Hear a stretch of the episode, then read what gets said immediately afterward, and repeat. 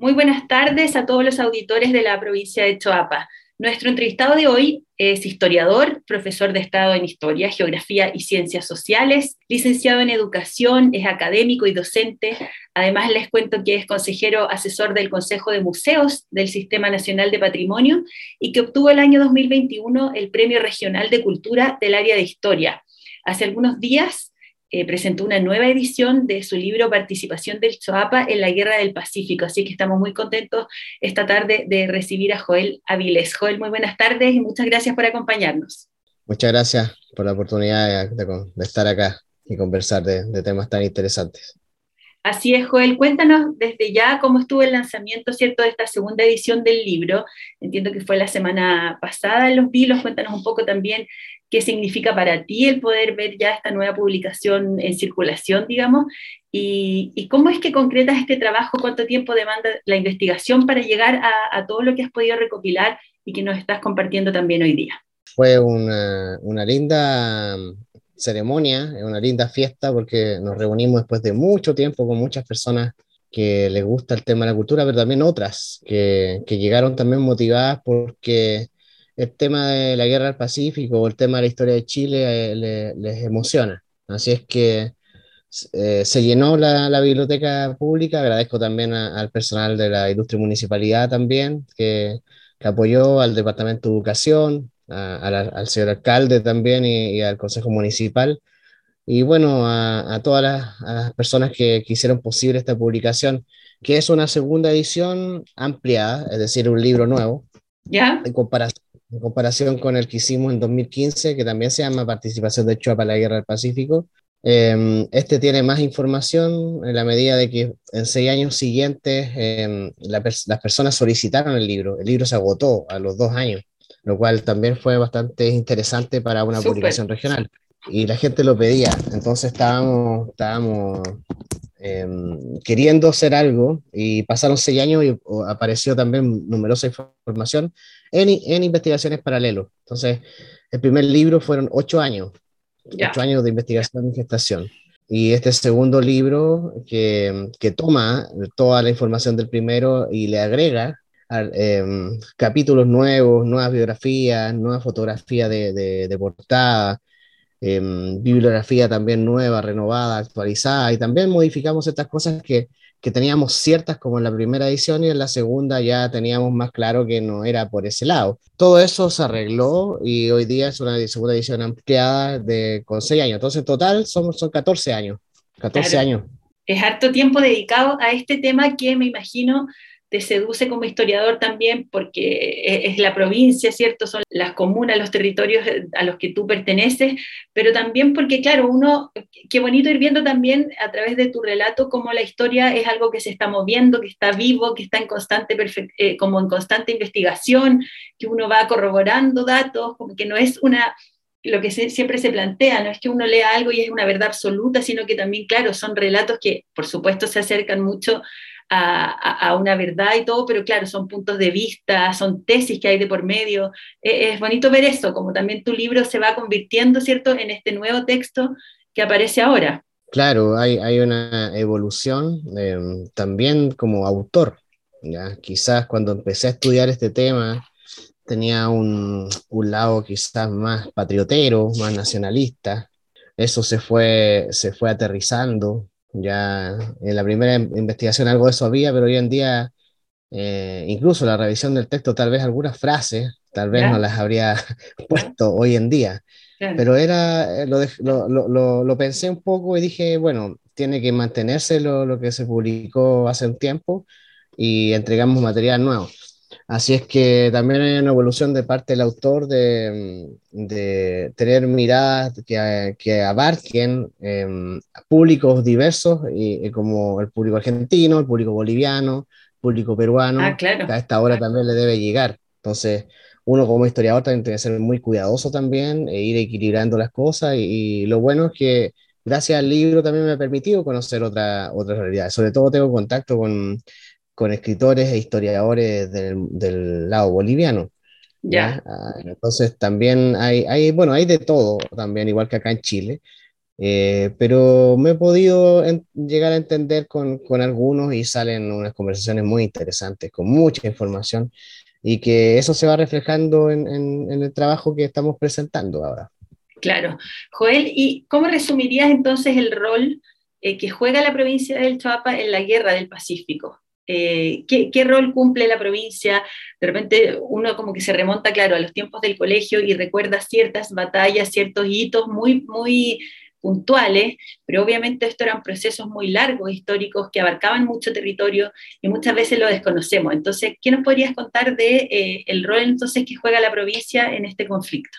En síntesis, podríamos señalar de que es un soporte em, tanto logístico como de esfuerzo de guerra a, las poblaciones que están en, en primera línea. Estamos hablando de, de Copiapó, la población de Antofagasta, que una vez que Chile reivindica la zona, después que Bolivia eh, rompe el tratado de límites de 1874 con este famoso impuesto de los 10 centavos, eh, la zona del Chuapa eh, da alimentación, da caballería mular y, caballo, caballos también, mulas, caballos, burro, da también herraje, y, da también eh, minerales como cobre y oro para financiar la guerra. Sobre todo hay un boom en esa época de, oro. Llegan unos alemanes de allá, de allá. Habían llegado primero a Villarrica, no les gustó, y se vinieron más al norte. Y entonces llegan a Copiapó y, e Illapel. Y en Illapel instalan una industria de fundición que los va a llevar a crear un, pequeño imperio.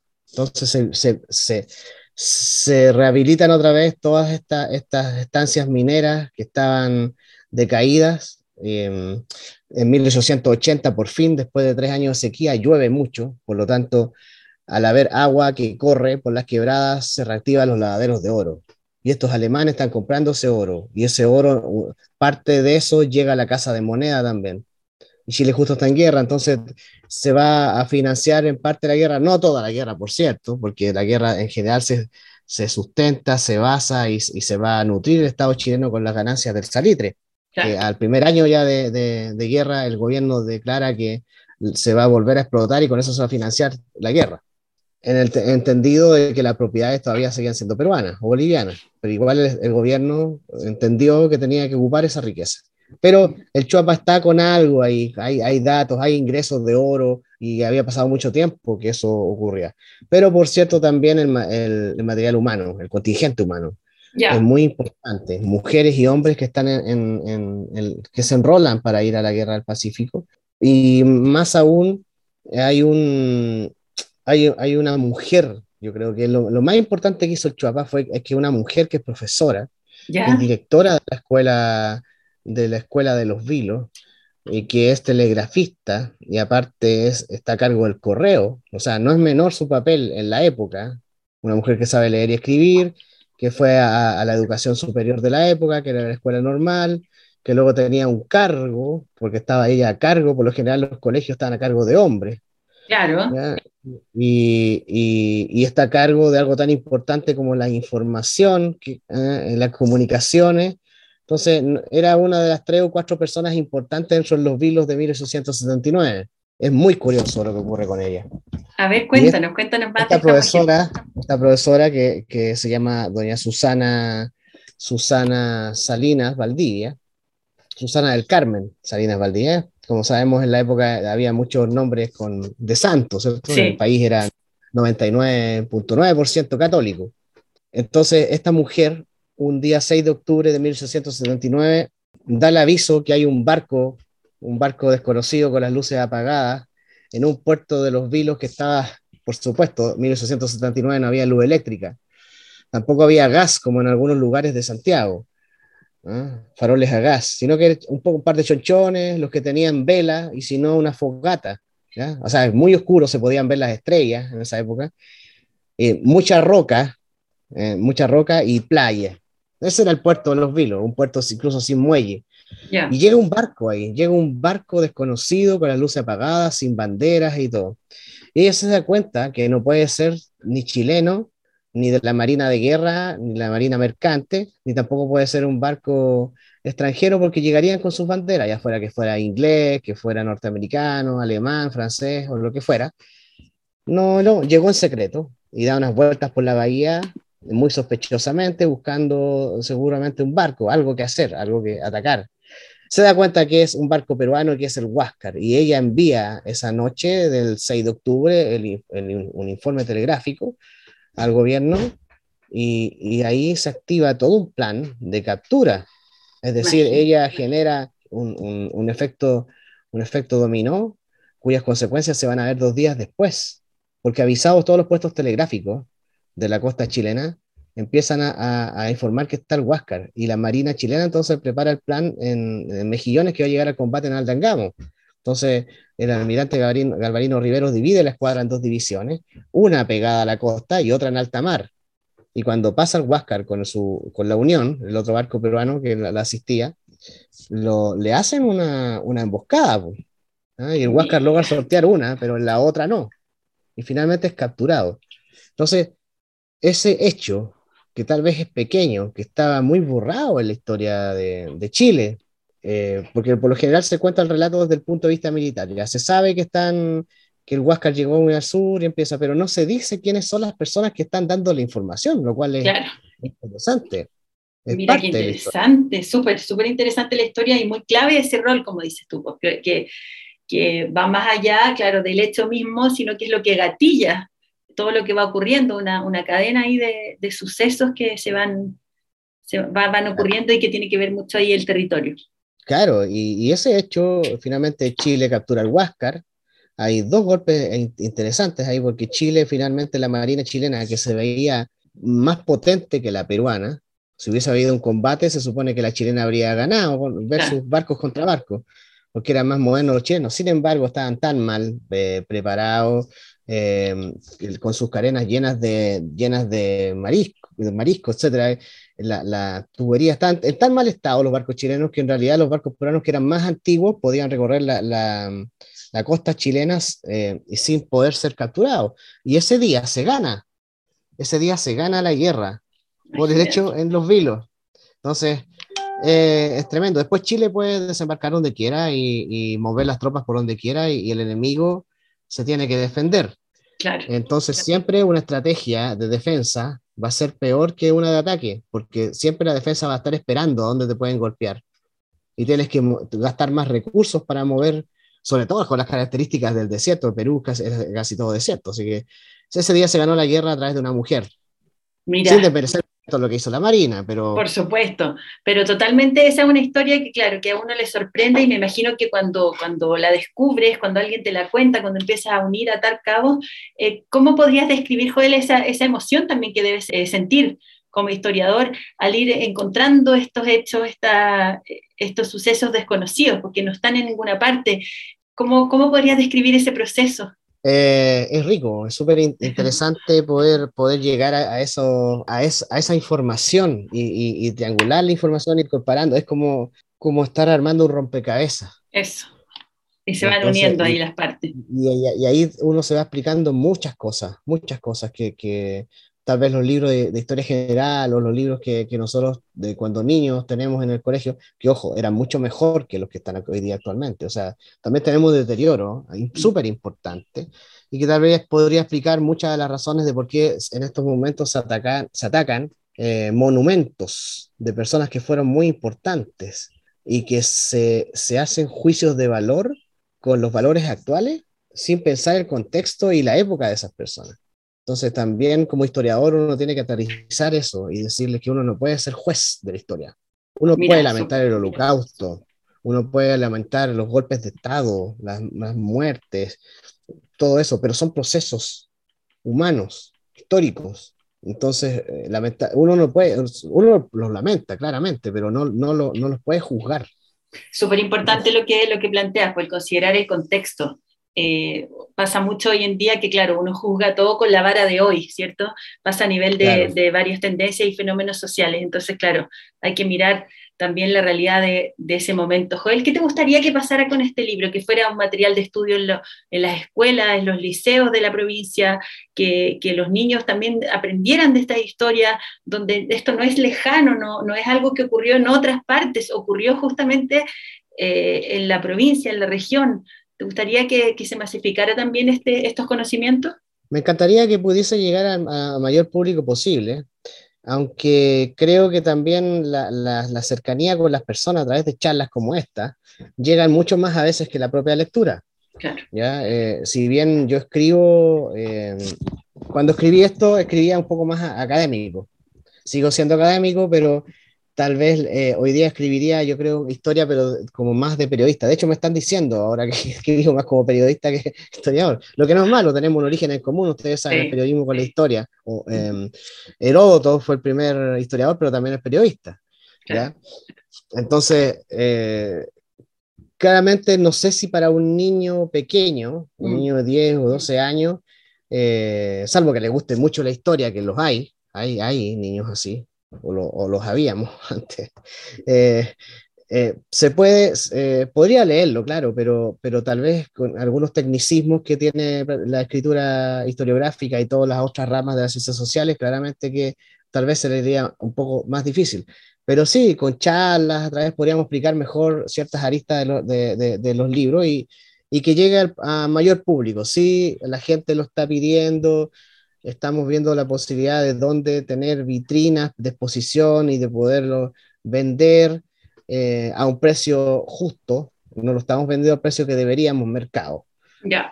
Entonces, también, eh, también eso, eso lo tenemos claro, para que el libro, tal como la primera edición, la gente se apropie de, de porque es su historia, son sus ancestros, nuestros ancestros. No es solo, no es solo Arturo Prat, no solo, solo Baquedano, ¿cierto? Eh, y, la, playa de, héroes y heroínas de esta guerra, sino también el factor humano más anónimo, son las mujeres que están, que están en la casa cuidando el hogar eh, cuando el hombre se fue, y, no tan solamente quedan en el hogar, sino que tienen que tomar el asadón, el arado, tienen que ir con, con el barretón a la mina, y esas son las mujeres que quedan en Chile, o son las que tienen que sostener después de la guerra, el hogar cuando llega el hombre mutilado, un hombre que es sastre, que es carpintero, ¿qué va a hacer ese hombre? Sin una pierna, sin una mano, o sea, todos esos factores que en, una próxima publicación, porque he encontrado mucha información de mujeres que están pidiéndole al Estado después ayuda. Eso se viene quizás el próximo año, si os quiere, o este año, Dios mediante. Así es que es un libro de guerra, pero también es de historia social. Mm, o sea, desde ese punto de vista no es, no es para nada chauvinista. Estamos reclamando la que la gloria eh, se ganó, se ganó, pero en alto costo. Sí, de todas maneras, muy, muy interesante escucharte, dan ganas de, de tener más tiempo y seguir desarrollando esas historias, pero por supuesto ya sabemos que podemos leer esta segunda edición de tu libro, donde hay nuevas imágenes, nuevos perfiles eh, biográficos, hay material, ¿cierto?, que se ha ido recopilando en estos últimos seis años y que ya y ya está disponible, ¿cierto?, para que todos lo podamos leer. Joel, no nos podemos despedir eh, de ti sin comentar también a nuestros auditores que eres parte del jurado del concurso de cuentos de La Mar Los Vilos, que lo hemos estado también publicitando acá en, en el espacio de radio, en, las redes sociales del Somos Choapa, del Somos Los Vilos, eh, solamente una apreciación tuya eh, respecto a la alta convocatoria que, recibimos de cuentos. Fueron 59 eh, cuentos de distintos lugares, de personas entre los 8 y los 77 años. ¿Qué te parece también que, que haya ese interés? hay alta cultura en los vilos, mucha más de lo que uno de repente ve a simple vista. Es cosa de generar estas instancias, ¿cierto? Sí, ha sido, bueno, cuando se, se, dice, cuando los jurados dicen, y uno era público, decía que es difícil, ¿cierto?, elegir, ¿cierto? Y yo pensaba que eran palabras cliché, palabras que siempre se... No, eh, de verdad ha sido muy complicado.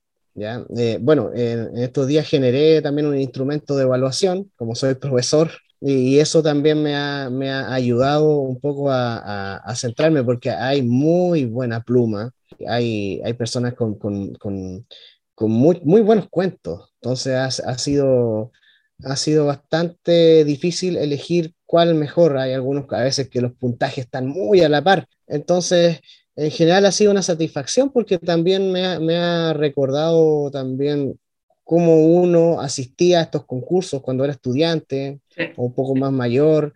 Eh, también con la lectura histórica, también uno lee muchas obras académicas y va perdiendo quizás eh, la narrativa en cuanto a leer eh, novelas, en este caso cuentos. Entonces hay, hay cuentos muy, muy geniales y, y ojalá que más allá de, este concurso se pueda replicar también en, en, obras escritas. De todas maneras. recoger esto, este material que es inmenso, que eso es muy bueno. Tal vez eh, editarlo un poco, darle una ayudita en algunas cosas, pero sacarlo, sacarlo en algún, porque de verdad que merecen tener una vitrina más allá del concurso. Excelente, nos parece muy, muy bueno lo que nos comentas, adherimos a eso también. Pronto ya vamos a estar contando entonces acerca de, los resultados de este concurso. Joel, un placer, un gusto conversar contigo, vamos a estar en contacto. Nos encantó también esto de poder hablar de historia en este espacio provincial y de invitar, por supuesto, a todos los, habitantes, los vecinos del Chavapa a, leer Participación del Chavapa en la Guerra del Pacífico. Se acaba de publicar una segunda edición y vamos a estar ahí siguiendo tus pasos también, Joel. Muchas gracias y muy buenas tardes. Muchas gracias a usted, muchas gracias por la paciencia, por escucharme y los invito a seguir explorando e investigando siempre. Súper, gracias, buenas tardes.